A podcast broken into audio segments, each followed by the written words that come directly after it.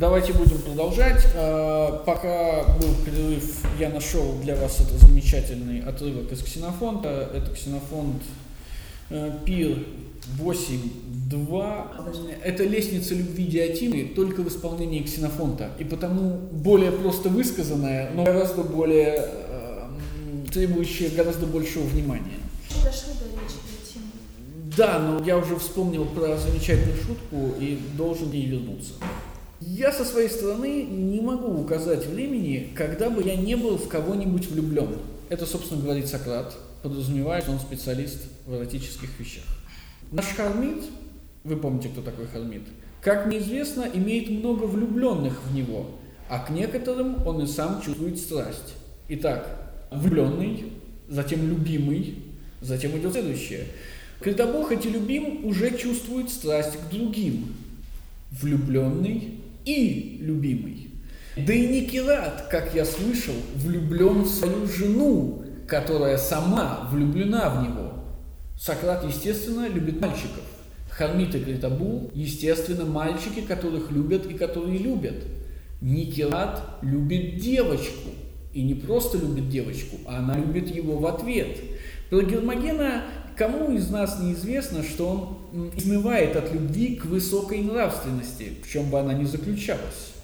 Разве вы не видите, как серьезно у него брови, как недвижим взор, как умеренные речи, как мягкий голос, как светло все его существо? И, пользуясь дружбой высокочтимых богов, он не смотрит свысока на нас, людей. А ты, антисфен, один никого не влюблен. Клянусь богами, отвечал антисфен, очень даже в тебя. Хорошо. Антисфен это гедонист, который. Аристип гедонист, Антисфен циник. И еще момент, э, Сократ любит мальчиков, но он любит их другой любовью, не... Да, конечно же. Потому что главный мальчик, кото- которого он любит, говорит, мы легли в одну постель, и что-то не случилось. Это кто? Алкивиад. Алкивиад. Конечно, в самом конце. Александр Николаевич, я искренне Это хорошее философское чувство. Почему эм, взаимная любовь – это порог? Почему не надо любить в ответ? Потому что чувства второго остынут, ну как бы, а какова вероятность? Нет, нет, нет, нет, нет, нет. Вы, вы же про Федора, да? Когда Сократ говорит Федору, Федор, что... Федор. Да, да, да, да, да, да, да. Так это же про стратегию Сократа, как заставлять мальчиков следовать за ним. Мальчики не могут в него влюбиться, он старый урод. Поэтому он начинает играть э, роль Но чем, чем влюбленного. меньше женщину мы любим, тем больше нравится Близко, да. Он начинает играть роль горячего поклонника. И мальчик понимает, вот оно, я любимый, а он влюбленный. Но вместо этого оказывается, что он никакой не влюбленный, и тогда мальчик становится влюбленным. Да, да. Это стратегия победы, которая, как мы видим, сработала в случае Алкивиада. И ничего больше. Так и запишем. Сократ и совращение юноши. Что же касается взаимной любви, то вы видите, что та любовь, о которой они говорят, ну, например, тот же Федор, это педиластия. И сейчас Павсаний про это будет говорить. А речь-то в случае педиластии, естественно, идет не о гомосексуальных контактах, а о том, что есть старший и младший. И, соответственно, какая тут может быть взаимная любовь?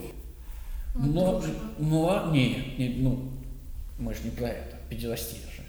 А, младший, исполняющий конкретную роль в этой паре, он не хочет эту роль исполнять, только если ну, его совсем не купит. И в этом смысле он, конечно, не любит никакого старика. Невозможно любить стариков. Да ну почему? А, они Я только хотел сказать, вопрос. помните, в учебнике литературы в разделе про ужасы крепостного права была знаменитая картина какого-то художника «Невеста», где стоит... А? Неравный брак. Неравный Да, брак. да, Да, во! Слышите, до сих пор советские учебники, что ли, есть у вас Нет, в это школе? знаменитая картина. Во, во, есть... Ну так человек же, подождите, э, вы- ну вы берете, э, это не все, это не стопроцентная вероятность, потому что э, человека можно полюбить за мудрость там и так далее. Почему вы это три- А, ну, ща- ща- щас вы за всё прямо расскажете. Не видно, что его лицо так блещет мудростью, там, не знаю, добротой. Нет, Нет, ну там, же всё- там же другое, там же принудили, там же вот выдал Да. батя, и все. Она не Здесь- выбирала, нет, а здесь, здесь они перед выбором, они могут выбрать. Они могут выбрать другого старика. И- Нормально. Хорошо. Давайте, давайте будем читать. Пожалуйста. Вот какую речь произнес Федор. Вот, примерно такую речь произнес Федор. После Федора говорили другие, но их речи Аристодем плохо помнил, Итак. и потому, Перед, ну да, и потому и потому, опустив их, стал излагать речь Павсания. в начале э, Аполлодор говорит, Аристодем всего не запомнил, а я не запомнил всего, что говорит Аристодем, поэтому я буду говорить только то, что хочу говорить. Он пересказывает речь Федора и снова спотыкается. Теперь наступают речи тех, кого Аристодем не запомнил, а я вообще опущу. Попытался Аристодем рассказать эти речи? Наверное, да. Он плохо помнил. А я перестану их опускать. Если в первом случае Аполлодор и Аристодем находятся на одном уровне, он плохо помнит, и я плохо помню, но я выберу, то на втором уровне Аристодема просто нет, есть только Аполлодор. Он плохо помнил, а я даже не буду вспоминать. Это указание нам очень важно по нескольким причинам. Во-первых, потому что после этого указания больше никаких указаний на то, что это вообще-то все рассказывается Аристодемом, и значит Аристодем перебивает происходящее, не будет. Где он будет перебивать, нам непонятно. Что он будет утаивать, нам снова непонятно. Я все еще намекаю, подмигиваю вам на Аристодема, где речь Аристодема. Затем, мы имеем э, восходящую речь о любви. Федор – это начальная точка, Сократ – это конечная точка. Но прямо после начальной точки происходит обрыв. Мы не видим полного восхождения, мы видим только начало и пять речей в конце. Проблема заключается в том, что начало звучит следующим образом. Половая любовь, давайте, ведет к самопожертвованию. А сразу за ней, в смысле, когда мы видим речь Павсания, там тоже происходит педерастия. Но, то есть тоже происходит половая любовь, любовь между людьми. Но Павсаний говорит о любви к душе. Он говорит о душе. Мы знаем, что, это, что между этими двумя речами довольно серьезный пробел. Любовь к телу, любовь к душе. Мы знаем, что стоит выше души. Наука, обычай, любовь к мудрости, идея, то есть диатима, идея Бога. Наука, обычай, философия и любовь к. Да, да, да, да, да. да.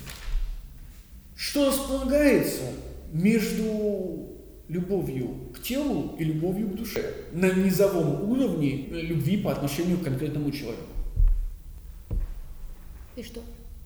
Это вопрос к вам. Вот я как раз хотела Да. сказать по этому поводу, что, что вот на мой взгляд столько пропусков а, ну, речей а, свидетельствует о том, что все они говорили также о теле, и то есть они не понимали высшую сущность любви, думая лишь о плотской любви.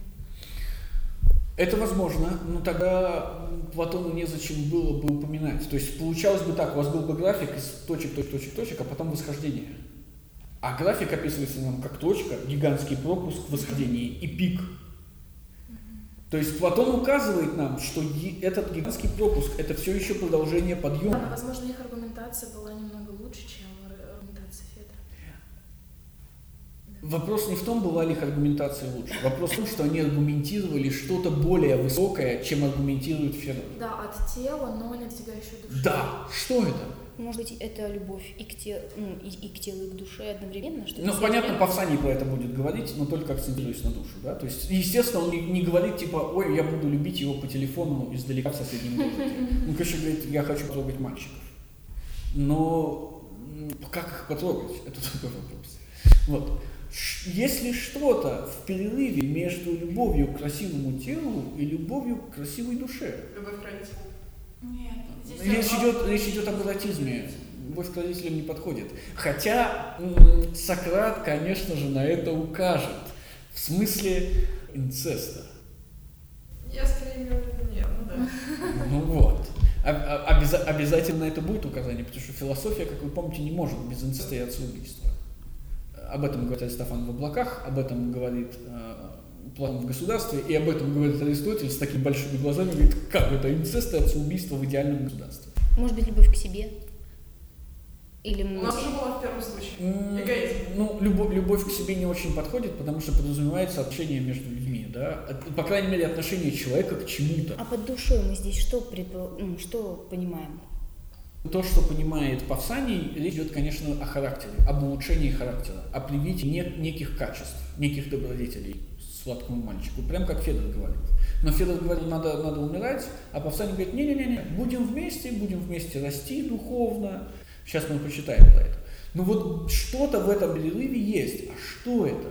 Когда Диатима будет говорить о восхождении, она будет говорить любовь к одному прекрасному телу, за которой следует любовь ко всем прекрасным телам. Потом идет любовь к одной душе, за которой следует любовь ко всем прекрасным душам. М, Полигамия? Да, но перерыва Не между про- Павсанием и Эрик Симахом не было. Абсолютно верно.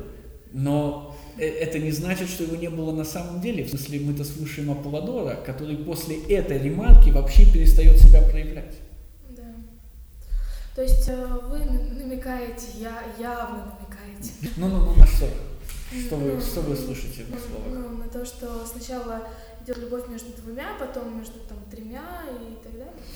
А Сократ будет говорить о безразличии, потому что после любви к прекрасным телам наступает любовь к прекрасной душе, которая маркирует собой безразличие к прекрасному телу и ко всем прекрасным телам. А после любви к прекрасной душе, когда наступает любовь ко всем прекрасным душам, и вслед за ней любовь к обычаям, это маркирует, это маркирует собой отказ или потерю любви к прекрасной душе. Сократ не любит ни одну прекрасную душу. Но он филантроп. А? Но он филантроп. А, Он любит людей. а? Он Он- любит людей. Ну это ксенофонт. Ну, да, котиков, хорошо, да? хорошо. Это- Платон не согласен. А? Платон не согласен. Платон такого, на- насколько мне известно, не говорит. То есть филантропии Сократа никто не обвиняет. Вся проблема э, высказывания в том, что у нас между э, первым и вторым э, шел, шла не одна точка, а их было несколько. Конечно. А мы ка- только одну. Смотрите, мы сказали много. Сейчас Павсаний скажет, эротов больше одного, а потом скажет два. Мы сразу зададимся вопросом, а больше одного это два, что ли? Ну, технически, да, больше. Нет, смотрите, а почему не три? А почему не четыре? А почему не пять? В смысле, а, любовь к одному прекрасному телу и любовь ко всем прекрасным телам – это та же градация. Одно, два, три, четыре, пять – все. Нет, Что? нет, это может, это может быть две точки. Но я понимаю, что он не идею прекрасного тела подразумевает, при которой мы рассматриваем все прекрасные тела, но как бы Давайте попробуем по-другому. Я, да, конечно, это восхождение. В смысле, Я это связанная цель. Я виду, что у него есть конкретное тело, которое его привлекает. А потом, А. а потом два конкретных тела, которые его Нет, а привлекают. потом все, потому что ему нравится идея. Смотрите, не, не, да иде- идея – это финал. Ему нравятся не все тела, точка. Ему нравятся все прекрасные тела. Сначала, поэтому мой пример будет простой. Вы идете в, по торговому центру, вы видите красивую пару туфель. Потом идете дальше, вы видите вторую красивую пару туфель, третью красивую пару туфель. И вы говорите, эти туфли красивые, я хочу их. Эти туфли красивые, я хочу их. Эти туфли красивые, я хочу их. И вы заканчиваете, обходя весь центр, все красивые туфли, которые я нашла, я хочу. Ну, я- То есть вы не любите все туфли, вы не любите идею туфли. Туфель. Туфель. Каждую по отдельности. Вы, вы любите конкретный набор конкретных красивых туфель, в который входят все красивые туфли. Все, которые вам понравились. Да, но тогда это вообще не противоречит э, первому. Точнее, это не является сильным отступлением от любви к одному телу. Вы практически правы, потому что это не переход на следующую ступень, любовь к одной душе, Да. о которой говорит Павсаний. Нет, мы можем это принять, потому что у нас все равно нет перехода от, от любви к одной душе к любви ко многим душам, потому что здесь, видимо, та же самая логика. Видимо, видимо, да, видимо, поэтому но, и здесь у нас нет этой но какая, ну какая логика? Да, да, да, да, да, да. Это, это, Ну, ну, м, да. Дело в том, что это единственный намек, который у нас есть. То есть, если у вас есть идея лучше, я не сомневаюсь в том, что она есть, давайте ее обсудим. Теперь, наверное, следует следует указать на проблему, которая связана с тем, что все-таки любовь к многим отличается от любви к одному. Самопожертвование. Смотрите, смотрите. Ради всех ты не сможешь. Ну, Дело, дело даже не в том, дело в другом. А, если Федор все-таки а, все-таки прав, предполагая, что самопожертвование возможно и со стороны любимого, то получается интересная вещь. Влюбленный любит много прекрасных любимых. И что же Ну, так? та же ситуация, что и с дружбой. Ну, дружба это Ну, меня, я, я- меня- я имею в виду, что из дружбы у Ксенофонта. Да, есть только один настоящий Да, друг. да, Да, да, да, да, да, да, да, да, да. Но ведь как раз против этого Диатима и говорит. Что мы ко всем. возвращаемся обратно на первую ступеньку? Не-не-не-не-не. Именно поэтому мы и говорим, что Диатима это как раз говорит о любви ко всем прекрасным телам. То есть оно так, она буквально так и говорит одно, два и в конце все.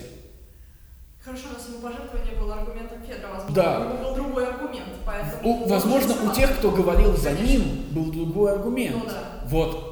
Но так как это пропуск, я призываю вас подумать, что именно можно было отстаивать, одно, два, много, одно, два, много, все, и как это можно было отстаивать.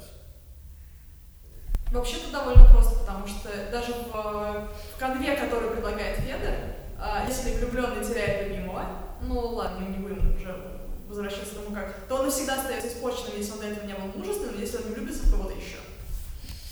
Да, но Ну, он любит... но- по очереди. Нет, конечно, нет, нет, нет, нет, нет, нет, нет. Все, конечно, идут разом. Вам нравятся все туфли разом, вам не нравятся одни. Я могу надеяться четыре пары разом. Мало Да, да, но, но это не значит, что вы не можете любить. Если, если бы это было так, то классический вопрос, кого, кого ты больше любишь, брата или меня, это был катастрофический вопрос для родителей. В смысле, я люблю вас по очереди, он был первым, пока он не умрет, извини. Хорошо. Так а что делать в этом случае? Вот, В каком? Вот Наташа задала вопрос, если нравится, ну, все, да, одновременно. Давайте опустимся на уровень, на который Федор не хочет опускаться, а на который вообще не стоит опускаться, а Сократ, про который пошутит, на уровень семьи и на уровень друзей, куда мы не ходим. А, Правда ли, что у одной матери могут быть несколько детей? Они могут быть при этом любимыми ее детьми. Правда ли, что у человека может быть несколько друзей, и он может любить их всех?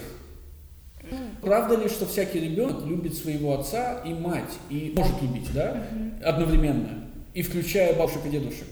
Это значит, что все формы любви, которые мы только что обсуждали, а это большинство форм любви, которые встречаются, все обращены к нескольким людям одновременно. Или могут быть обращены к нескольким людям одновременно. В связи с чем вопрос, почему мы решили, что из всех видов любви есть один особый, который может быть обращен только к одному человеку и точка. Вы видите проблему. И э, эта проблема, естественно, опускается благодаря Апладору, который говорит, ну, а этого мы, об этом мы говорить не будем. Апладору это не нравится, и мы можем предположить, почему.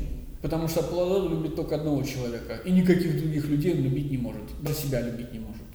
Поэтому всякие речи о том, что можно любить нескольких, его абсолютно не устраивает. Он говорит, я даже этого не стал запоминать. Мы об этом говорить не будем. Но он не может опустить речь своего любимого. Поэтому, когда его любимый говорит, а вообще-то а, любовь к одному прекрасному телу за собой ведет любовь к нескольким, а потом любовь ко всем, мы задаемся вопросом, а где это в нашем прекрасном мире? И снова кидаем цитатку в Аполлодора за то, что он за то, что он выступил цензором и вырезал все, что ему не нравится. Естественно, всякая цензура – плохая цензура, потому что цензор, как правило, как Аполлодор. Субъектив. Да. Хорошо. Итак, все речи прошли, и наступает та, которую он помнит. Речь Павсания. А Павсаний сказал, «По-моему, Федор, мы неудачно определили свою задачу, взявшись восхвалять Эроса вообще. Это было бы пр- правильно, будь на свете один Эрос, но ведь Эросов больше, а поскольку их больше, правильнее будет сначала условиться, какого именно Эроса хвалить. Достаточно. Да, Павсаний выступает и против того, что Федор говорит, и против самой затеи Федора. Потому что Павсаний считает, Павсаний считает самое страшное на свете. Павсаний – это моральный релятивист. Он заявит нам, ни один поступок не имеет свойства быть хорошим или плохим по умолчанию. Ни один поступок не добрый и не злой. С учетом того, что нет оценки его?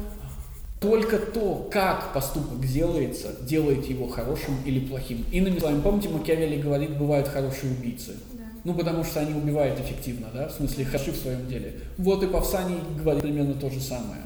Ну так правильно, они же там софисты. Ну, смысле, часть Ученики тут, да, они, конечно, ученики софистов, но моральный релятивизм – это прямо не очень хорошая позиция, открыто высказанный, тем более вот так высказанный.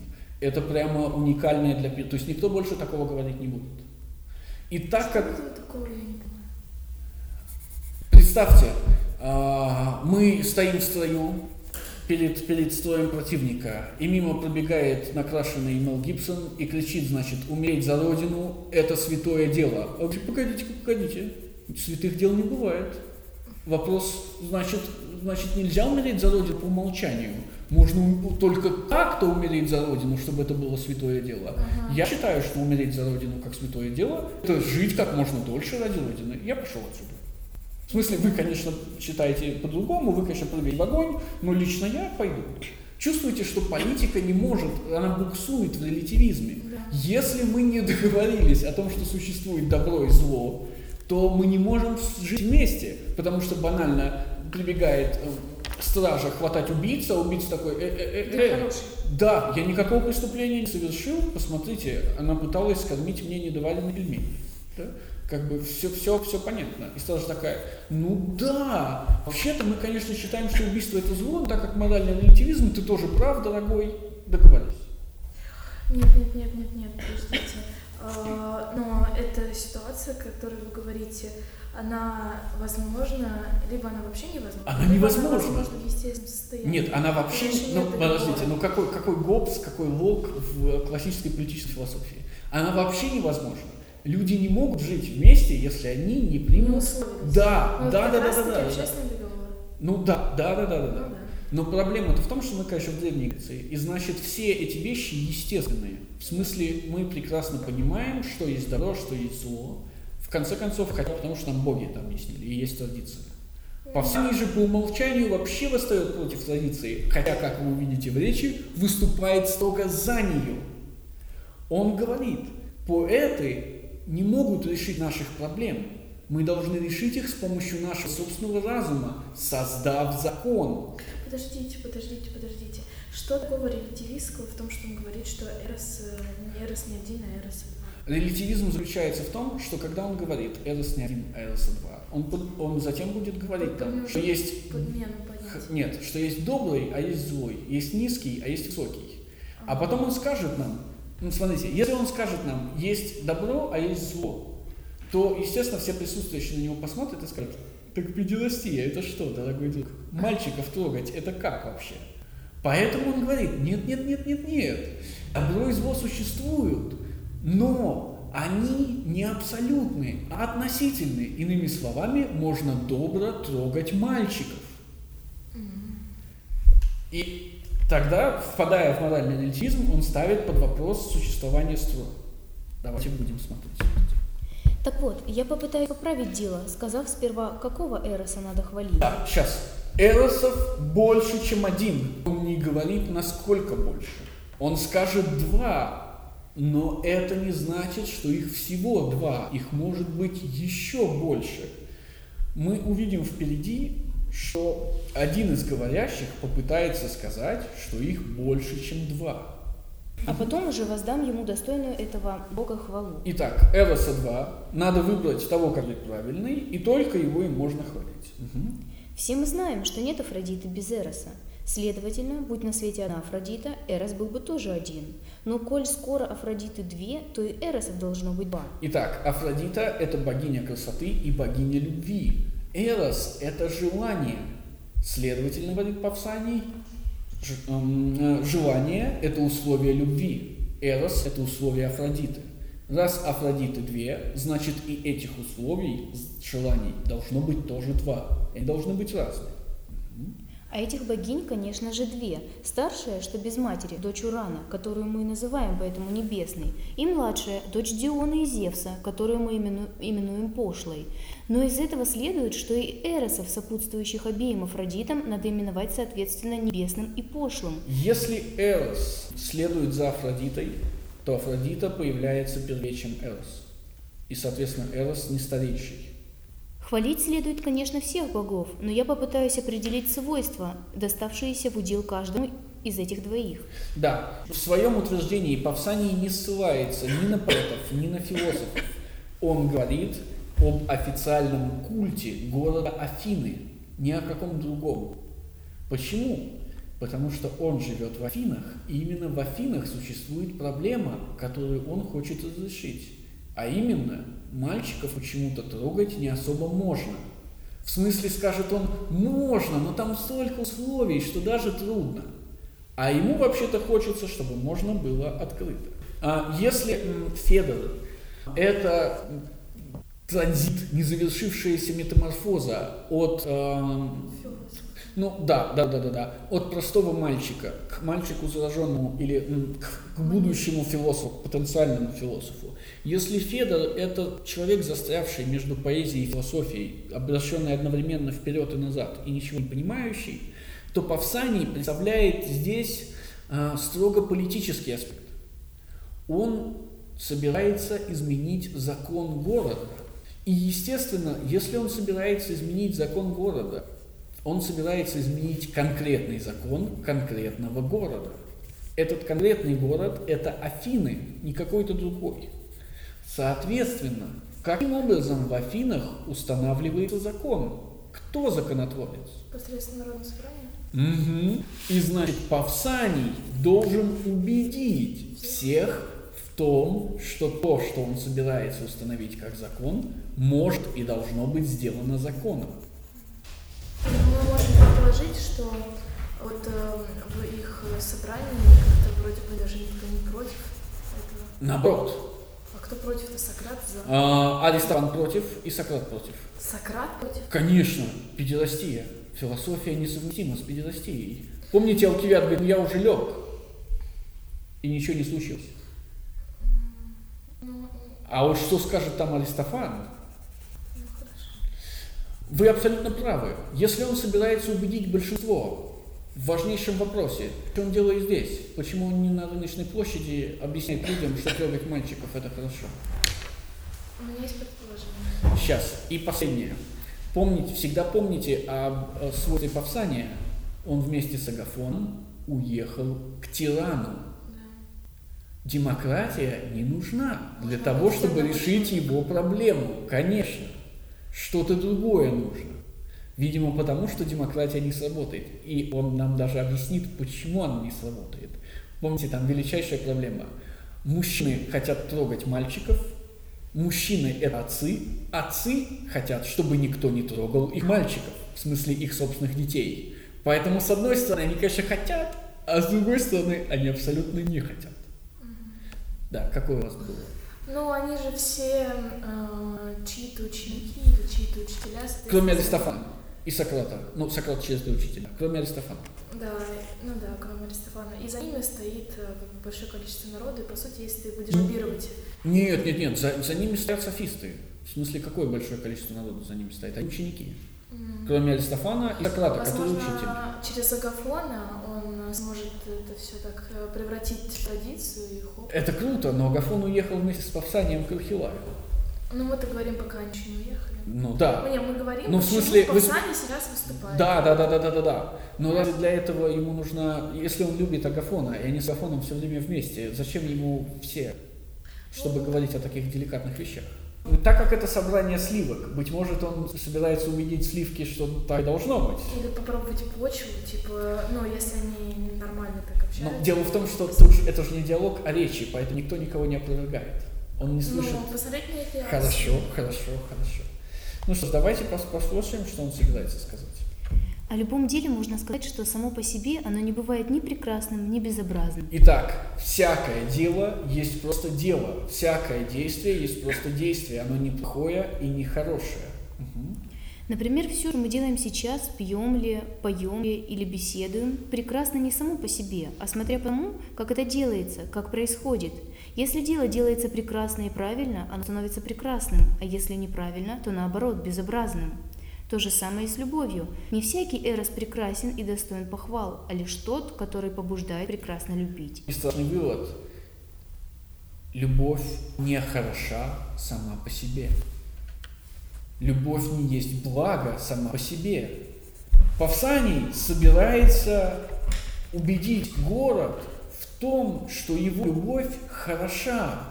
Он собирается убить город в моральном, не в моральном императиве, в некоем моральном свойстве, говоря при этом, что никаких моральных свойств нет. Начиная, с, начиная свой поход, он уже начинает утопать.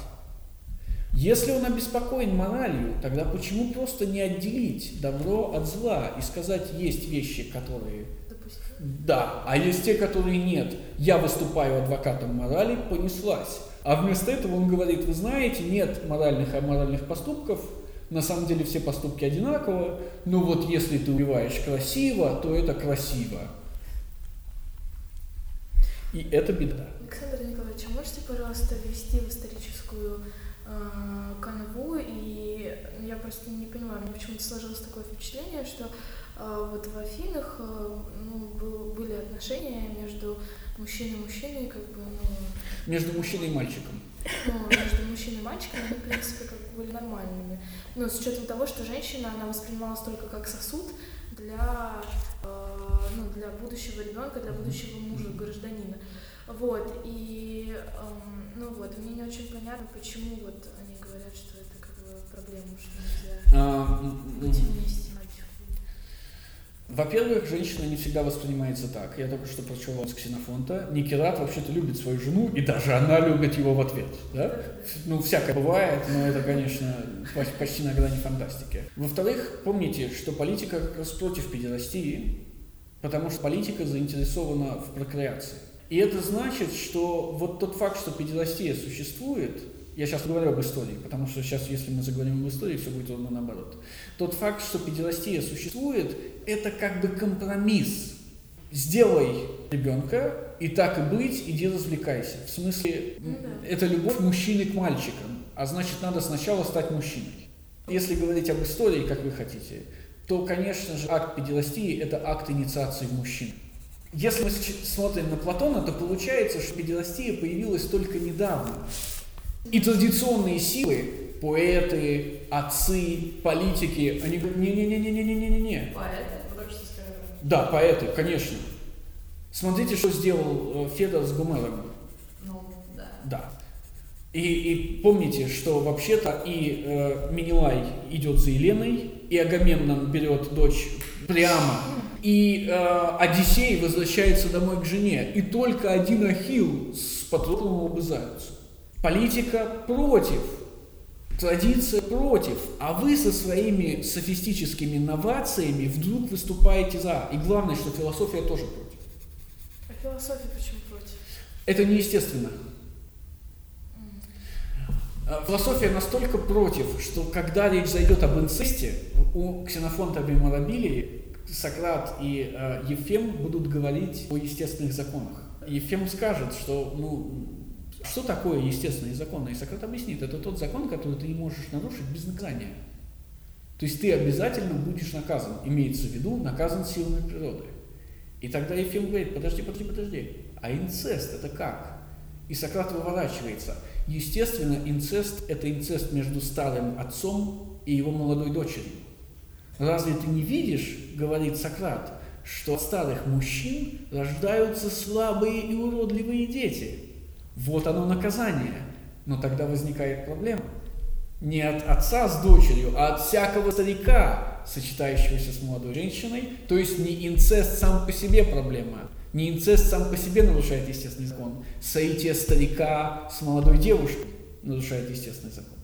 Как наказывается педерастия? Половой акт – это воспроизводство, акт воспроизводства. Педерастия ведет к воспроизводству.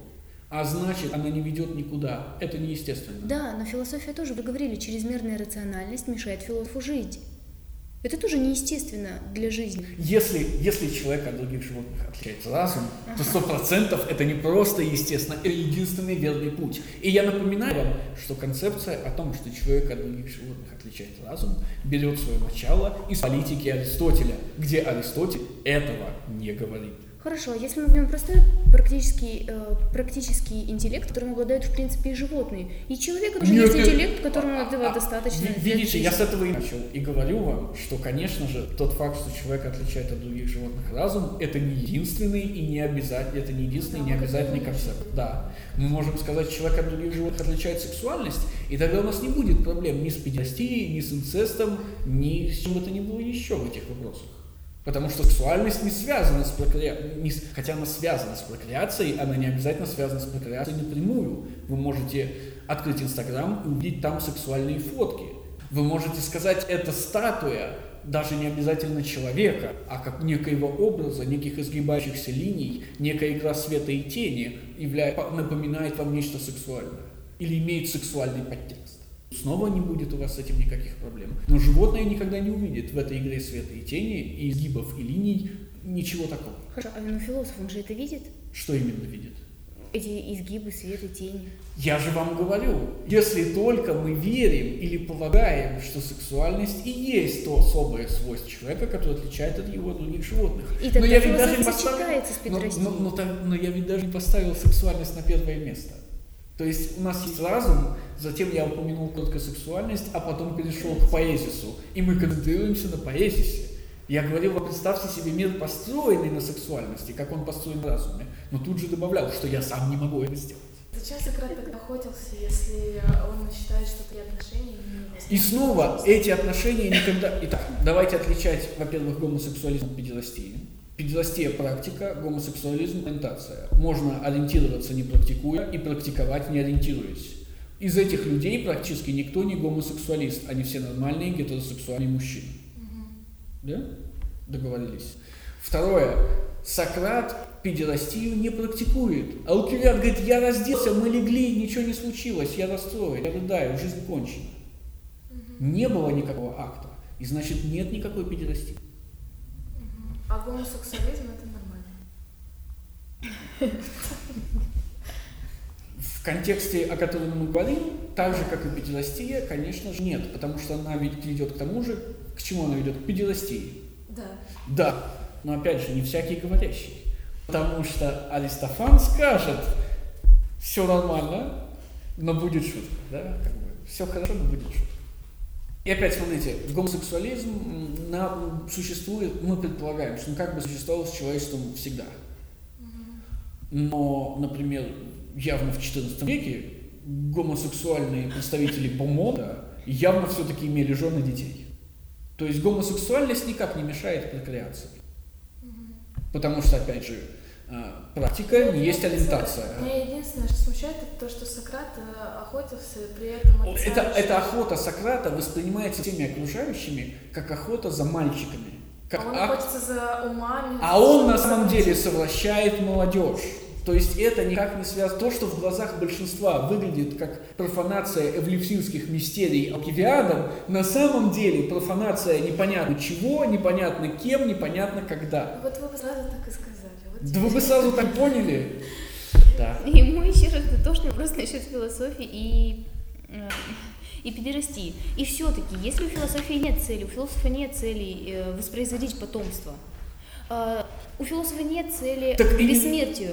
И у, у педерастов тоже нет цели воспроизводить потомство и к бессмертию, следовательно, они похожи. Да, да, именно поэтому философия со стороны большинства выглядит странно. Именно поэтому у Сократа есть жена и дети. Потому что если бы он ходил в 54, как сейчас, или в 70, как в конце, бездетным и без жены, все бы на него косились с двойным уклоном. Мало того, что он всякие там штуки говорит, так он еще вообще ненормальный, ни жены, ни детей нет. Я поняла, то есть вы имеете в виду, э, в традиционном обществе философия отдельно э, от педерастии? Нет, она настолько похожа на педи- она близка, она похожа. Это странное девиационное поведение. Поэтому Сократ не может позволить себе еще дополнительно на себя повесить марки. Поэтому он делает вид, но помните, что у Платона уже ни- никакой жены нет. насколько мы знаем, да? И уже не говоря про всех остальных крупных философов. А насчет э, мужчин у Платона? Были у него мужчины или... Ответа уже нет. То есть, но про Ксено- Ксенофонта мы знаем, что у него были. Нет, у него была жена. Нет, и мужчины, там же, когда его, он же пишет, что Сократ меня упрекает в том, что я... Да, его да, да, замуж- да. Но мы же не знаем, последовал он совету Сократа никогда не целоваться с мальчиками или не последовал. Ну, по крайней мере, такое намерение у него есть. Может быть, Платона Сократ мы- его... Смотрите, мог ли Сократ его остановить, в отличие от Критабула, который не стал философом? И давайте по-другому. Стал ли Ксенофонт философом? Ну да. Э, Сократ философ par excellence. Является, занимается ли Сократ педерастией? Но это не мешало Ксенофонту заниматься и педерастией, и философией. Нет. Если, если философ par excellence не занимается педерастией, то всякий, кто становится философом, не занимает... Еще раз. За, любви, за любовью к одному прекрасному телу следует любовь ко многим прекрасным телам, а затем любовь к одной прекрасной душе, которая отменяет вообще всякую любовь к прекрасным телам.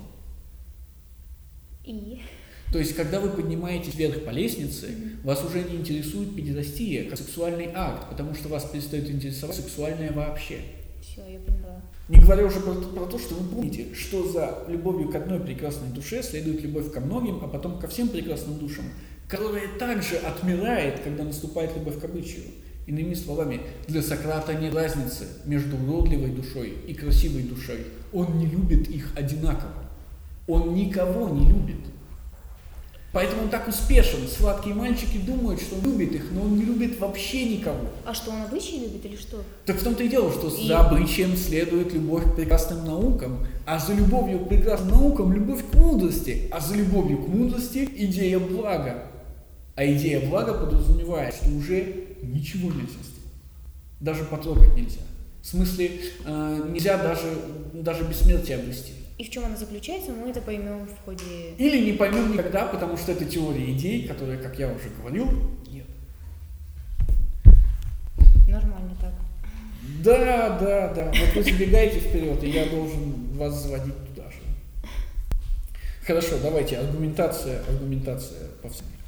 Так вот, Эрос Афродиты пошлый, поистине пошел, и способен на что угодно. Это как та любовь, которую любят люди ничтожные. Опять же, проблема в чем? Если мы четко отделяем добро от зла, то мы говорим себе, есть низкие поступки, и, соответственно, всякий низкий человек способен на эти низкие поступки, способен на все, что угодно. Но если поступок как таковой не имеет ни, ни- никакой моральной коннотации, то нет такого понятия, как способный на все, что угодно, в отрицательном смысле. Потому что каждый способен на все, что угодно. Подножку можно подставить красиво, а можно некрасиво. А такие люди любят, во-первых, женщин не меньше, чем юношей. Видите, значит, пошлые люди, ничтожные люди, это люди, которые, во-первых, любят женщин не меньше, чем юношей. Павсаний уверен, что вообще все люди любят юношей. То есть все, включая вообще всех. Просто те, которые любят женщин, они еще и добавок любят женщин. И поэтому они плохие. И снова, если мы следуем Павсанию и моральному релятивизму, любовь к женщине сама по себе неплоха и не может быть маркирована как плохая, если только она не сделана плохо. Но Павсаний-то, видимо, ну я не буду говорить, что он гомосексуалист, но Павсаний, видимо, этого не видит. И поэтому он думает, что всякая любовь к женщине – это любовь плохого человека. Мгм. Во-вторых, они любят своих любимых больше ради их тела, чем ради души. И это снова проблема. Если моральный релятивизм, то можно красиво любить тело. И именно к этому Павсаний придет, потому что он-то собирается любить тело. И ему, э- и ему это важно. И можно некрасиво любить тело. Но Павсаний почему-то рисует из себя настоящего моралиста. Не надо так делать, не надо любить тела. Мгм. Чем ради души. И, наконец, любят они тех, кто поглупее, заботясь только о том, чтобы добиться своего, и не задумываясь, прекрасно ли это. Мгм. Какая разница между теми, кто поглупее, и теми, кто поумнее, если любить мы можем их красиво и некрасиво одновременно, если моральный релятивизм есть? А я вам скажу, какая разница. Дело в том, что по определению, простите мне это, мальчики-то поумнее, в смысле мужчины поумнее, чем женщины. И поэтому, когда Павсаний договаривает до конца, что он-то ценит разум, он автоматически должен сделать вывод, что из двух полов надо ценить тот, в котором разума больше, а значит, надо ценить мужчин. И, соответственно, автоматически делает вывод, что тот пол, у которого разума меньше, если он ценится, то ценится только плохими людьми, которые не понимают, что надо ценить разум. Да. Но проблема в том, что Павсане нравятся мальчики, у которых ума меньше, чем у стариков. Это будет серьезнейшая проблема чуть дальше. Конечно, он же, скажет, он же ниже буквально скажет, естественно, чем ты старше, тем умнее. Из чего будет вывод, что старики должны любить стариков. Но он-то любит Агафон. И это прям беда для него. Как То есть, он э, это высчитывал разум?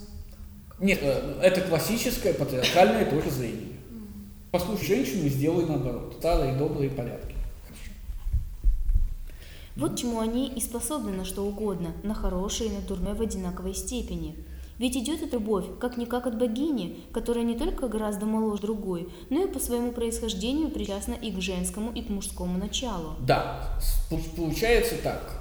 Если вы любите женщину, даже если вы любите мужчин, то вы уже ниже, потому что вы любите меньше разума, чем надо. Чем больше вы любите разума, тем лучше. Одновременно вместе с этим он говорит, что тот, кто любит меньше разума, тот способен и на хорошее, и на плохое. Что он имеет в виду? На низкое и на высокое, но он ведь отказался от низкого и высокого. На плохо сделанное и хорошо сделанное, да, мы допустим, что это не одно и то же, но очевидно, что тот, кто умен, способен и сделать плохо, и сделать хорошо, а тот, кто не умен, способен только сделать плохо. Но тогда, если тот, кто не умен, любит женщин, э, а тот, кто умен, всегда любит только мальчиков, то очевидно, что любовь к женщинам – это всегда плохая любовь. И Павсаний снова проваливается обратно к тому утверждению, что нет никакого морального релятивизма, а есть моральные абсолюты. Любовь к женщинам всегда низка, любовь к мальчикам не всегда низка. А, Ил, можно вопрос? Да. Э, Вы сказали, что тот, кто любит э, женщин, при том, что он еще и любит мужчин, Да, Павсаний, любит, ну, да, сейчас, сейчас, сейчас. Павсаний не может себе представить, что можно любить только женщин. Во-первых, э, значит, а такие люди ничтожные, во-первых, любят женщин не меньше, чем юноши. Да, То есть он не верит, что есть люди, которые любят только женщин. да-да-да. И вы говорите, что э, даже те люди, которые любят еще и женщин, они любят меньше разума, чем те, которые любят только мужчин. Почему? Откуда Да. у них стало меньше разума? Они же тоже любят мужчин. Смотрите, а именно потому, что они любят женщин. И что? Ну, в смысле, они способны терпеть меньше разума. Но они способны терпеть и это, и еще и это. Кто Да, умнее? да, да, смотрите. Это как А, когда а, же он сказал, что бедный, ничего не бе- ценит. бедный может надеть дешевые раздолбанные ботинки, а может надеть дорогие от Луи Виттона. Богатый может надеть только дорогие от Луи Кто Виттона. умнее и кто, кто выживет в трудной ситуации? Нет, про это мы сейчас не говорим, про кто выживет. Ну, ну, кто, кто умнее? Нет, нет, нет. Как бы в этом нет, деле. речь идет о том, смотрите, а, давайте попытаемся с ботинками. Почему нет? А, Павсаний говорит, всякий приличный мужчина любит хорошую замшу. Но есть такие, которые готовы и на плохую. Те мужчины, которые готовы и на плохую, те, естественно, меньше любят хорошую, банально потому, что они готовы взять плохую. Ну нет, это же мы же разбираем пример, когда э, ну, Так я- одновременно. То есть он, он любит и, тех, ну и с Да, этими да, может. да. А это значит, что имея выбор между хорошей замшей и плохой, он сделал выбор в том числе и в пользу плохой. Он не разбирается. Но от этого он не потерял хорошую замшу. То есть у него разум от этого Тот факт, не нет, перестал не, не, меньше не, любить. наоборот, он, он, естественно, перестал его меньше любить, потому что он делал выбор в пользу меньшего разума. Всякий разумный человек никогда не сделает, никогда не скажет, «М, у меня есть возможность пройти мимо этой лужи и поскользнуться на ней, а давай-ка я сначала пройду, а потом подскользнусь. Ну, наверное, ты дурак, если ты видел лужу и подскользнулся на ней. Он говорит, как настоящий педераст, ну, как настоящий гомосексуалист, если хотите, мы же не знаем его ориентации, что никто не может любить женщин. Вообще такого не бывает. Только женщина имеется в виду. Он вынужден прибавить к этому, что есть такие плохие люди, которые любят мужчин, потому что любить, не любить мужчин невозможно, и при этом еще любят женщин. Вот, я И когда он объяс- пытается объяснить нам, почему они плохие, эти люди, которые любят мужчин и женщин, он говорит, что очевидно у них низкие стандарты. Его стандарт – это разум. У женщин меньше разума, чем у мужчин, а значит их нельзя любить, они того не стоят. Поэтому те, кто умудряются, при том, что не могут любить мужчин более умных, любить женщин менее умных, те совершенные глупцы и делают все неправильно. Это плохие люди. Одна Афродита хуже другой, потому что она моложе другой. И происходит одновременно от женщин и от мужчин. Угу. Эра же Афродиты Небесной сходит к богине, которая, во-первых, причастна только к мужскому началу, но никак не к женскому. Недаром это любовь к юношам, а во-вторых, старше и чужда преступной дерзости. Угу. Лучшая любовь – это та, что любит лучшее. Давайте, поэтому одержимые такой любовью. Потому-то одержимые такой любовью обращаются к мужскому полу, отдавая предпочтение тому, что сильнее от природы и наделено большим умом. Итак, лучшая любовь – это та любовь, что любит лучшее. То есть та любовь, что любит сильнейшее и умнейшее. Это у меня написано То... «восхищает крепкое тело и собранность ума». Ну, крепкая, да, главное, физическая, физическая сила. Ниже речь пойдет только про ум. Смотрите, как спотыкается Павсаний. Если бы он сказал, что из двух качеств, физическая сила и ум, надо выбирать физическую силу, то тогда кого бы надо было любить? Итак, если он говорит, что надо любить ум, а очевидно, что старики – это самые мудрые по определению люди. У нас есть, смотрите, дети слэш юноши, взрослые мужчины и старики. Старики самые умные, поэтому если ты любишь ум, будь добр, люби стариков. Но он говорит, ум и физическая сила. Тогда, Тогда он должен был бы любить своих ровесников, но он-то любит мальчиков. Поэтому даже из тех двух аргументов, которые он выбрал, ни один не ведет к любви, которая ему нужна. Да. У меня есть вопрос. А, что касается того, что, я так понимаю, более разумные тянутся к более разумным. По его логике. Более разумные тянутся к более разумным. Мне так не получается, потому что есть такие мужчины, которые тянутся к женщинам. Хотя... Они менее разумные. Мужчины по определению более разумны, чем Но женщины. Мужчины, они менее чем те, которые тянутся только к мужчине. Они ничтожны. Нет, если у них есть рациональная, рациональная цель, рациональная цель это наиболее э, умная цель. Mm. То получается наиболее умные тянутся Вы... к наиболее умным. Наиболее умные А тя... те, которые поглубее, тянутся еще и к женщинам. Ну, ну хорошо, да, да, да. Давайте дослушаем ваш аргумент до конца. Проблема в том, что это не срабатывает. Потому что у нас есть женщины, которые тянутся к мужчинам. Нет. К более умным. Ну, То все правильно. Нам... идее, они должны быть умными, чтобы тянуться к умным. Иначе они бы тянулись к женщинам. А давайте мы просто, мы, мы просто уберем и скажем, что муж, мужчины умнее, чем женщины. И всякий, и всякий тянется к более умному и более сильному, как и говорит э, Павсани. Всякий? Всякий, всякий вообще. Тогда Получится у нас сейчас. Есть те, кто женщин. Вот. Тогда у нас получится, что женщины по природе абсолютно верно тянутся к мужчинам и только к мужчинам. И заметьте, Павсаний-то про лесбиянок ничего не говорит. Их просто нет в его картине мира. Все женщины по определению тянутся к мужчинам, потому что они более умные и более сильные. Все мужчины по определению должны тянуться к, к более сильным и более умным. Но есть такие, которые тянут к женщинам. И Павсаний говорит, а вот это вот ничтожные люди – Ничтожны чем? Умом или чем? Они ничтожны, потому что они не потому делают... Да, потому что они не делают то, что должны, то, что делают все остальные. Они неправильные. То есть, смотрите, а, педераст пытается объяснить, что педерастия это правильно, но, очевидно, должны быть какие-то неправильные люди. И он говорит, я нашел таких. Это те, которые... Да, понимаете? При этом, смотри, при этом у нас есть мужчины, которые любят мужчин, мужчины, которые любят мужчин и женщин. Но у нас нет лесбиянок, женщин, которые любят женщин, и у нас нет мужчин, которые любят женщин. То есть вот такого вообще нельзя помыслить, потому что женщина по определению ниже мужчин. У него как бы все складывается. Но... Ну, то есть нет, если, если они... Если кто-то тянется еще и к женщинам, то должна быть причина, по которой он еще тянется и к женщинам. Он хуже.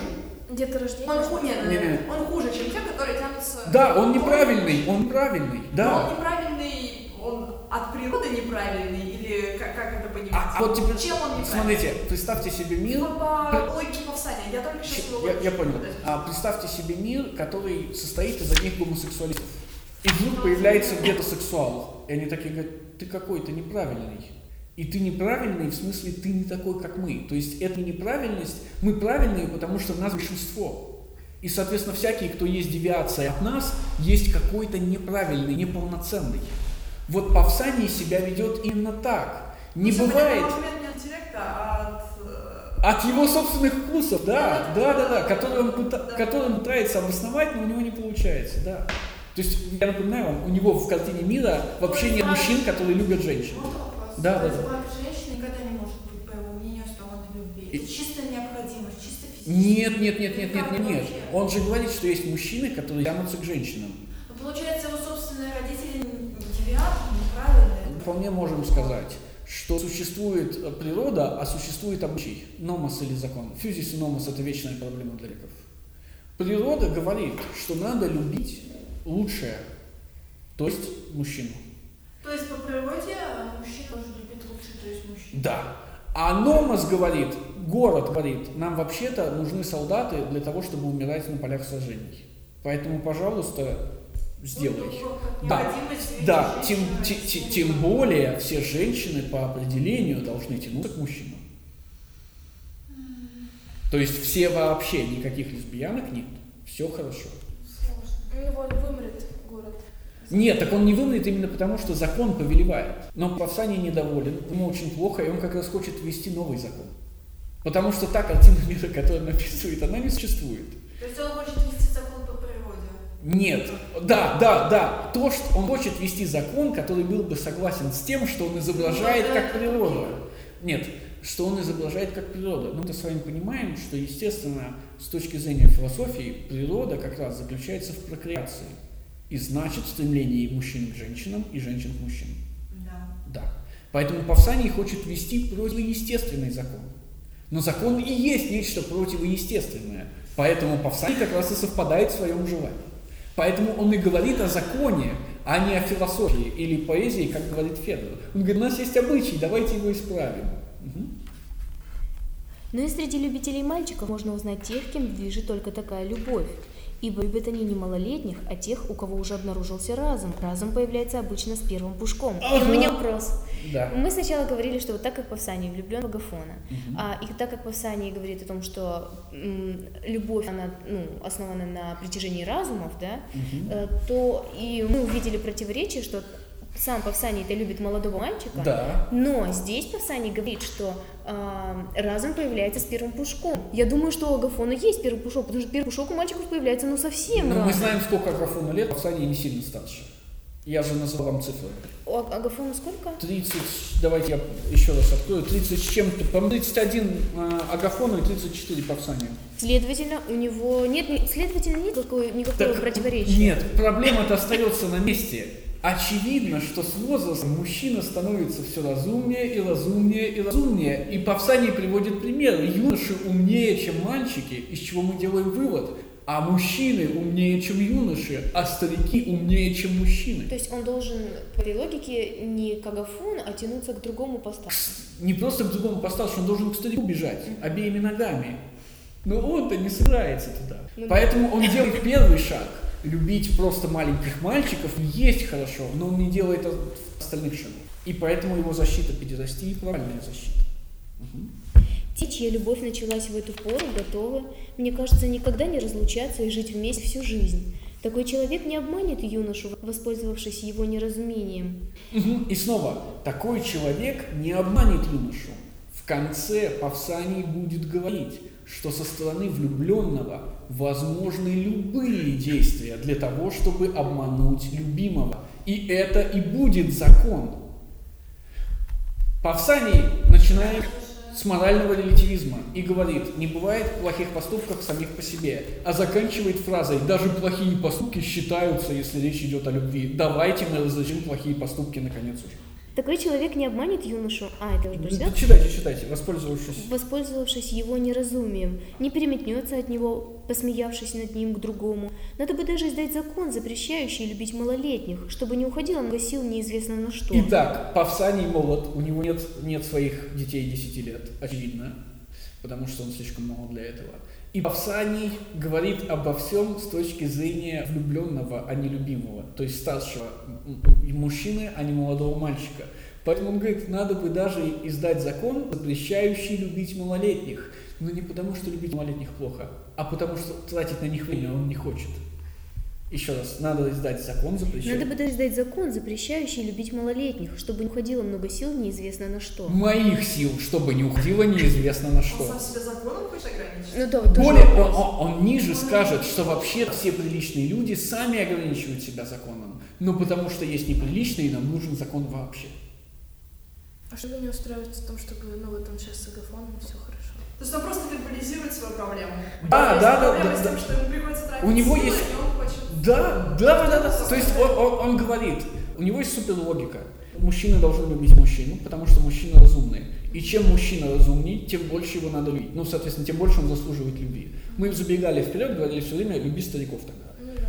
Но он говорит, надо любить юношей, а не мальчиков, потому что с мальчиками не ясно, они умны или нет. То есть, подходя к конкретному мальчику, ты не можешь понять, насколько он умен. А вот когда он уже юноша, ты хотя бы можешь сделать выбор. И что он говорит?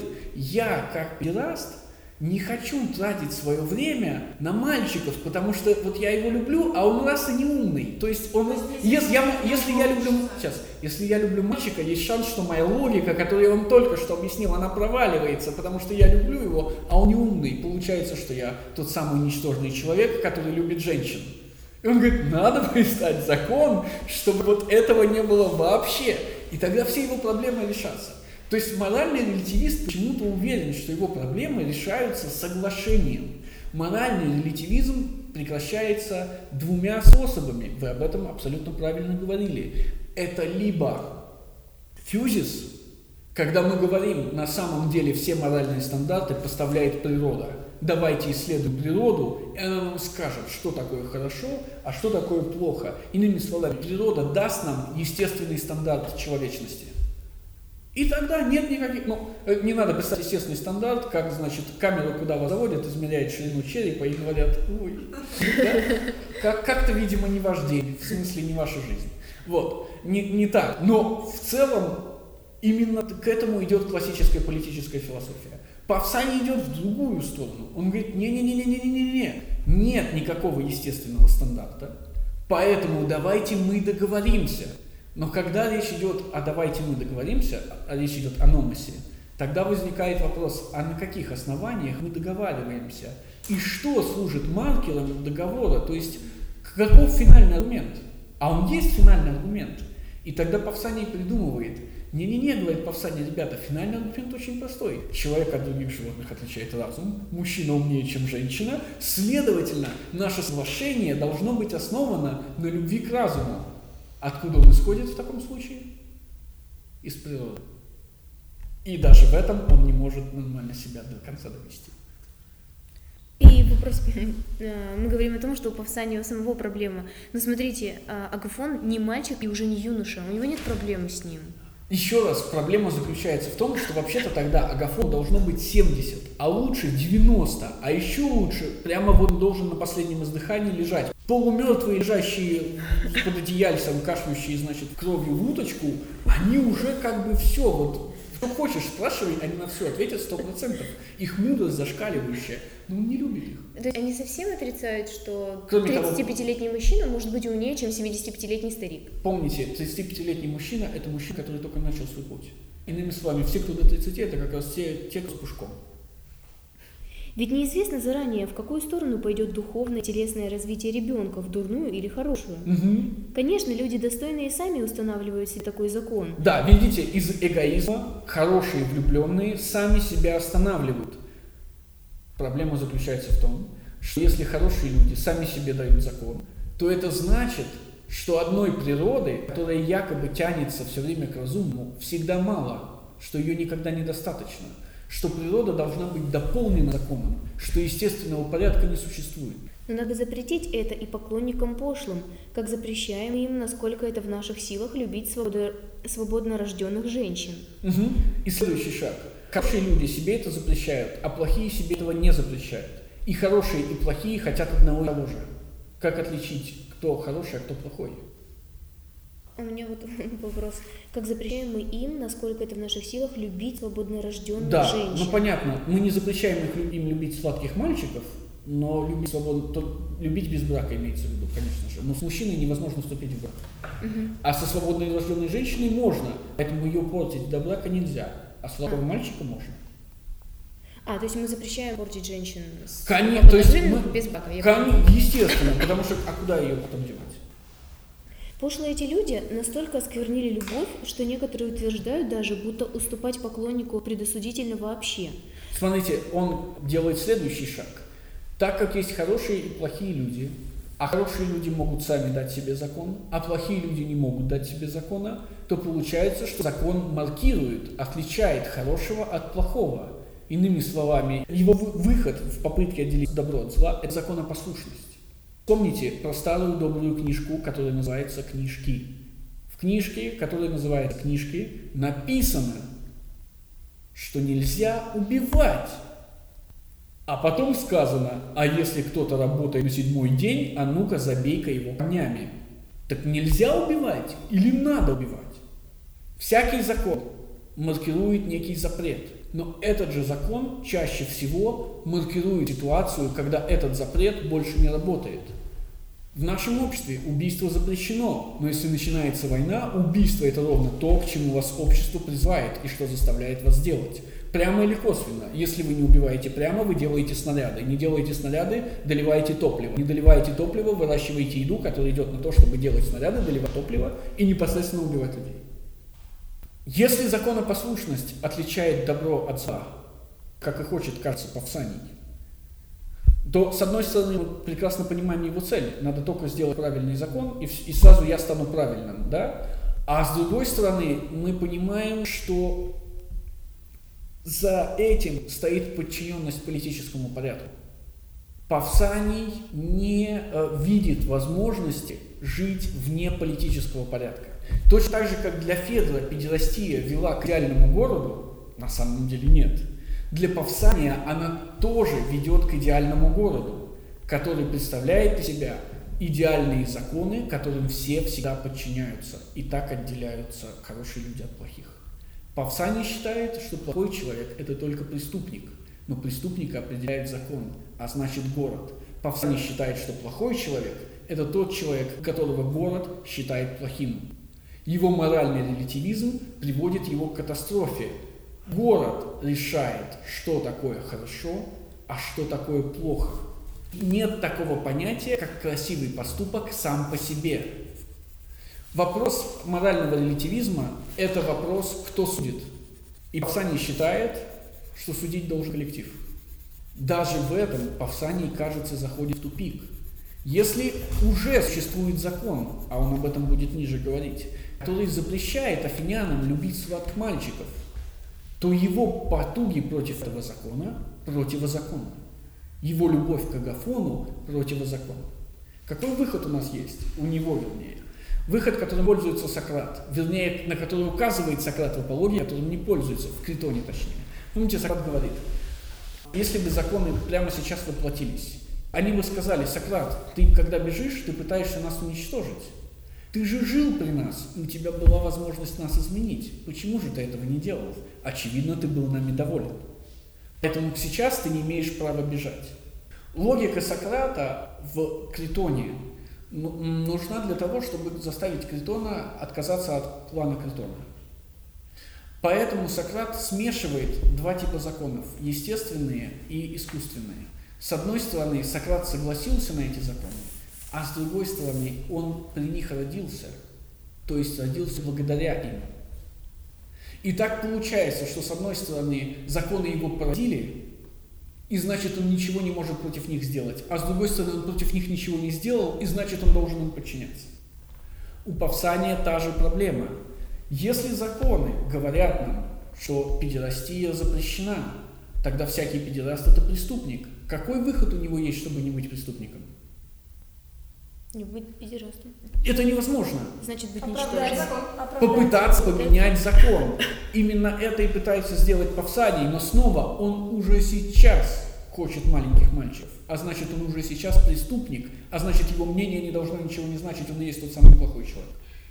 То есть, смотрите, представьте себе, как если бы э, грабитель банка, стоя за банковской кассой, двумя автоматами в руках и застрелив кассиршу, кричал бы, я считаю, что вы должны сделать ограбление банков декриминализированным актом. Я считаю, что убийство человека должно быть декриминализировано. Ну, наверное, его бы уже никто не слушал. И именно это делает несчастный повстанец. Да. Э, у меня вот такой возник порочный круг. Что это за вообще действительно какое-то какое-то круговое движение? То есть, если мы говорим, что Агафон, а, я говорю, что он уже не юноша, он mm-hmm. не маленький. Ну, вы говорите, хорошо, но нужно стремиться к разуму, а разум у совсем стариков. Ну, чем старше, тем чем ты старше, да. окей. Но он же говорит, что нужно вести закон на вот малолетних, то есть, ну, тут же подразумевается какой-то возраст. Окей, даже если мы возьмем старших, Старших кого? 65-летних или 79-летних? И снова, это же законом мы определим. Ну вот, тогда вопрос. Вы говорите, что если э, он установит какой-то закон, ну, если, допустим, будет какой-то закон, да, на запрет с малолетней, то есть это будет там 17 лет, опять-таки, я не вижу у повстания никакой проблемы, потому что Агафону 34 или 32, все нормально. Нет, когда он говорит, что чем ты старше, тем ты умнее, а чем ты лучше, чем ты больше стремишься к разуму, у него уже возникает гигантская проблема, потому что тогда любить надо только стариков. Потому что чем моложе человек, которого ты любишь, тем меньше ты стремишься к разуму, тем хуже ты как человек. А тогда мальчиков вообще никто не должен Э, естественно. И тогда Повсаний говорит, любить мальчиков нельзя. Хорошо. Но, но смотрите, он ведь говорит об этом по одной простой причине. У мальчиков нет разума. Окей, а кому тогда любить стариков? Мне 80 всем, всем педерастам надо любить только стариков. Кому любить старикам? А, кому любить старикам? Да. Старикам надо любить еще более старых. Нет, вот мне 99 лет, я самый старый в этом. Все, вы только можете быть любимым. Но Павсания это не интересует, потому, потому что Павсаний нелюбимый, Павсаний это влюбленный. И смотрит он на проблему со стороны влюбленных. Он не думает о любимых. Его финальная идея будет в том, что ему, Павсанию, надо ввести такой закон, чтобы ему, Павсанию, можно было делать все, чтобы соблазнить Агафона. Абсолютно все, все разрешено. Может э, обманывать Агафона, грабить Агафона, насиловать Агафона, убивать ради того, чтобы да, отца убить Агафона, например. Все позволил. Но очевидно, что это невозможно. Видите, его перспектива ему самому закрывает глаза, и его мировоззрение делает его собственную точку зрения недостижимой. Если, если, если совсем коротко. Очевидно, что Платон нам показывает определенные низкие виды любви, которые вообще-то никуда не ведут логически и которые не обоснованы. Важно что понять для нас, что в конце философ скажет, так как они никуда не ведут и логически не обоснованы, они не являются не философскими, и философ ими не занимается. Поэтому Сократ не любит мальчиков, Сократ любит женщин, Сократ ни с кем не спит, Сократ сделал своих троих детей, потому что иначе бы на него смотрели, и женился для этого. Давайте двигаться дальше. Пошлые эти люди настолько осквернили любовь, что некоторые утверждают даже, будто уступать поклоннику предосудительно вообще. Да, то есть Павсаний не понимает, что, такое, что такая точка зрения может существовать. Он говорит, смотрите, какие-то люди настолько испортили мою любовь к мальчикам, что даже кто-то пытается запретить любовь мальчикам. Угу. Но утверждают они это, глядя на поведение как раз таких людей и видя их назойливость и непорядочность, ибо любое дело, если только оно делается непристойно и не так, как принято, не может не заслужить порицания. И смотрите, вдруг появляется вторая квалификация. Он как бы возвращается назад и говорит нам свой первоначальный тезис. Хорошее – это то, что делается хорошо. Но теперь он добавляет к этому, хорошее это, делает, это то, что делается хорошо, и по обычаю. И мы такие, э, ну, в смысле, либо хорошо это естественный стандарт, либо неестественный. Но если он неестественный, тогда зачем об этом говорить? И надо сразу менять обычай. Вторая квалификация Павсания позволяет ему перейти к закону. То есть мало сделать хорошо, надо сделать хорошо и вписаться в обычай. Так сделать хорошо, это же не сделать по закону, а по обычаю. К этому, к, этому, к этому он и придет, но это-то и проблема. Ну да. Его изначальный выход – моральный релятивизм, где вообще-то, понятное дело, никакой обычай не берется. Хорошее убийство – это убийство, сделанное эффективно. Да, то есть макиавеллийский подход. Хорошее – это эффективное. Хорош, хорошо, плохо, добро, зло. Вот это противопоставление. Но он не может там, там оставаться, потому что тогда нет никаких таких мужчин, которые любят женщин.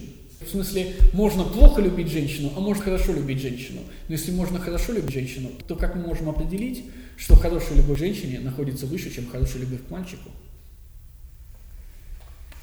Нужен, нужен стандарт. Это стандарт разум, но это естественный стандарт. И начинается петля. Угу.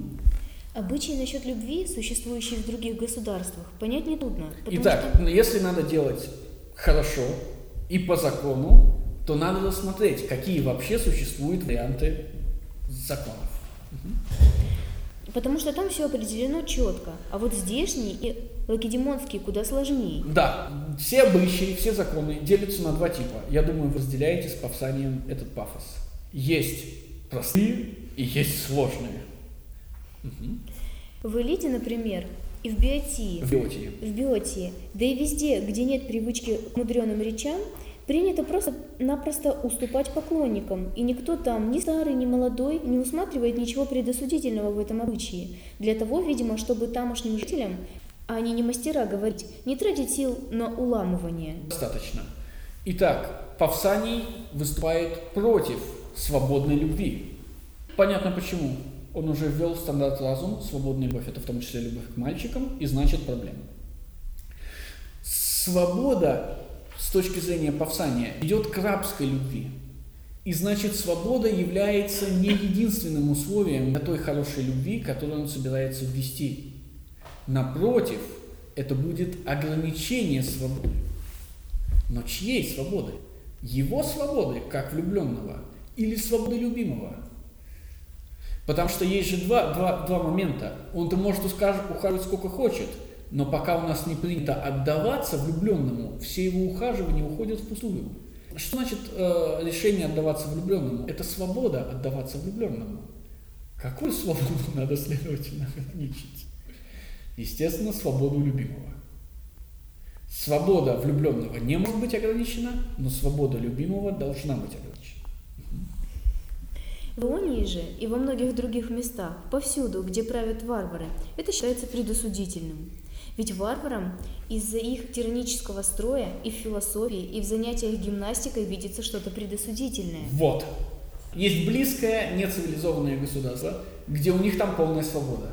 Есть далекое нецивилизованное государство, где у них там полный запрет. Греки, далекие от цивилизации, свободные, они далеки от цивилизации. Смотрите, Павсаний сказал нам, что в биотии и тому подобном все так раскрепощены, потому что они не умеют говорить. А раз они не умеют говорить, у них не получается нормально уламывать. Нет языковой игры. Да, Да, да, да, да, да, да, да, да. По Понимание... Тогда они... Нет, почему? Желание. Желание и разум все-таки разные вещи. Тогда они снова переходят к делу. У варваров, говорит он, педерастия запрещена. И тут же добавляет свою квалификацию, потому что педерастия похожа на другие запрещенные у варваров штуки – гимнастику и философию. Почему запрещена гимнастика? Понятно. Сильное тело. Он все еще думает про сильные мужские тела. Гимнастика развивает тело, любить надо более сильное тело, поэтому это плохо. И понятно, почему он запрещает философию. Так же, как и в биотии не умеют говорить, так и варвары запрещают философию. Чем вы больше занимаетесь философией, тем вы становитесь мудрее, тем больше вас надо любить. А с чего он сделал такого вот? А, А какую из- страну он конкретно подразумевает? и посылки ранее Персию, конечно, он же прямо говорит про Ионию. Ионийские греки находятся под персидским владычеством. Они все время восстают и все время их там прижимают обратно к ногтю. У варваров педерастия запрещена, потому что у них нет философии гимн- и гимнастики. Я не ошибаюсь? Пожалуйста. Да, всегда. У, иони- у биотийцев педерастия разрешена, потому что у них нет философии. У них есть гимнастика? Да, потому что они свободные. Свободный город – это город, состоящий из взрослых мужчин, способных себя защищать. Мужчина, способный себя защищать, это мужчина, носящий оружие. Чтобы носить оружие, нужно иметь физическую форму. Ее и обеспечивает гимнастика. Беззащитные ионийские греки не имеют гимнастики и философии. Защищенные биотийские греки имеют гимнастику и педерастию. Афиняне имеют философии и защиту, они не имеют педерастии. И в этой ситуации Павсаний пытается совместить две вещи, о которых он начал говорить. Разум и сила. Мгм. Тамошним правителям, я полагаю, просто невыгодно, чтобы у их подданных рождались высокие помыслы и укреплялись содружества и союзы. Запомните словосочетание «высокие помыслы». Когда Аристофан начнет говорить о восхождении на Олимп, а будьте против богов, он скажет высокие помыслы. Изначальные люди, бросившие вызов богам, бросили вызов, потому что они обладали высокими помыслами. Кто такие, следовательно, эти боги? Или эти люди? Эти боги. Ведь варварам, еще разочек, Ведь, варварам из-за их тиранического строя и философии, и в занятиях гимнастикой видится что-то предосудительное. Что- достаточно. Кто такие Философы? эти боги? Нет, ну что А, вы. точнее, те, кто бросили вызов богам, это фил... Нет, люди бросили вызов богам из высоких помыслов. Кто такие эти люди? Ой, кто, такие- кто такие эти боги? Конечно! Аристофан скажет, отталкиваясь от речи Павсания, что изначальный бунт человека – это бунт против тирании богов, бунт против богов. Боги – это тираны, которые уничтожают и ослабляют людей, потому что если люди сильны, они обладают высокими помыслами, заключающимися в том, чтобы взойти на небо, сбросив оттуда богов. Но, видите, я не удержался. Это немного лишено логики, потому Что что, именно? если бы мы могли так просто сбросить э, богов, Э, п- Помните, что Аристофан рисует миф. Изначальные люди это не современные люди. Изначальные люди это более сильные люди, это круглые люди. Поэтому нет. Итак, тираны понимают, что философия и гимнастика ведут к двум вещам. Точнее, к одной. К восстанию против тирании. Павсаний тут же прибавляет. И педерастию тоже. Смотрите, в России запрещены алкоголь, наркотики, условно, и ВПН. И Павсаний такой говорит, ВПН это свобода, поэтому алкоголь и наркотики это тоже свобода. То есть м, Павсаний знает, что есть хорошие вещи, хорошие по умолчанию, философия гимнастика. И тогда, зная, что кто-то запретил и то, и другое, включая педерастию, он пытается пришить белыми нитками педерастию к этим двум хорошим вещам. И говорит, вот когда будут разрешены хорошие вещи, тогда обязательно придет и это. а если бы там со скалы прыгали? Так именно об этом и речь, просто он любит прыгать со скалы. Ну, понятно. Хорошо, давайте. Тамошним правителям, я полагаю, просто невыгодно, чтобы у их подданных рождались высокие помыслы и укреплялись содружества и союзы, чему, наряду со всеми другими условиями, очень способствует та любовь, о которой идет речь. И Павсаний согласен с Федором. Федор говорил, лучшее войско, лучший город – это город, состоящий из педерастов. И Павсаний говорит, «Мгм, а то! Ве- Великое войско, лучшее войско, войско, способное себя оборонять, и лучший город, город, способный себя оборонять. Это город, связанный с гимнастикой, который он уже пришил педерастию, высокие помыслы. А когда мы говорили о том, что политика и педрастия все-таки на разных полюсах, то мы имели в виду какую, ну, какую-то просто ну, как, мнение полиса или что? Ну, то есть философы говорят, что нет, вот педрастия все-таки для полиса и для войска, и для города в целом хороша.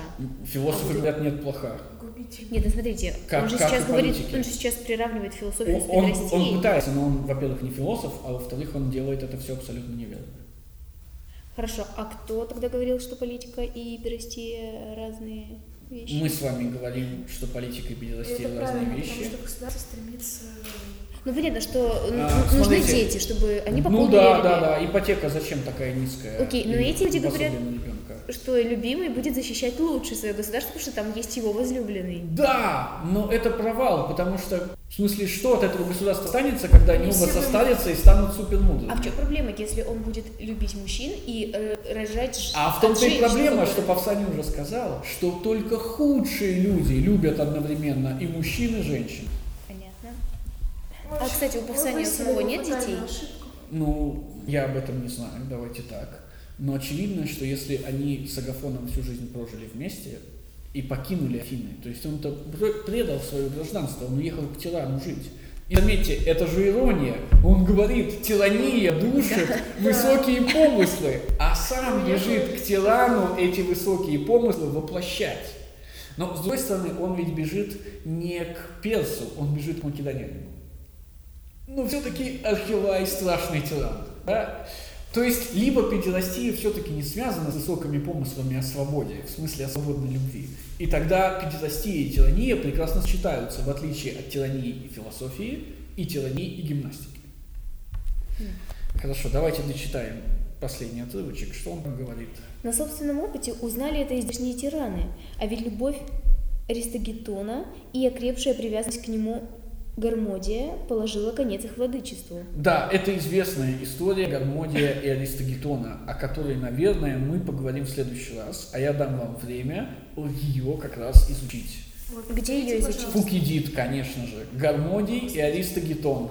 Открывайте историю Фукидида, забиваете в Ctrl-F неполное слово Гармодий или забиваете полное слово Аристогетон и встречаете две истории. Одна из них в первой книге, где Фукидид говорит, история о Гармодии и Аристогетоне показывает, что большинство принимает на веру все, что ему говорят.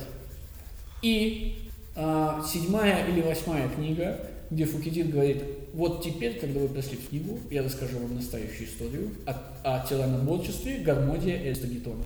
Причем он начинает говорить об этом сразу после того, как говорит об осуждении Алкивиада. Все. Если у вас больше нет вопросов, давайте остановимся на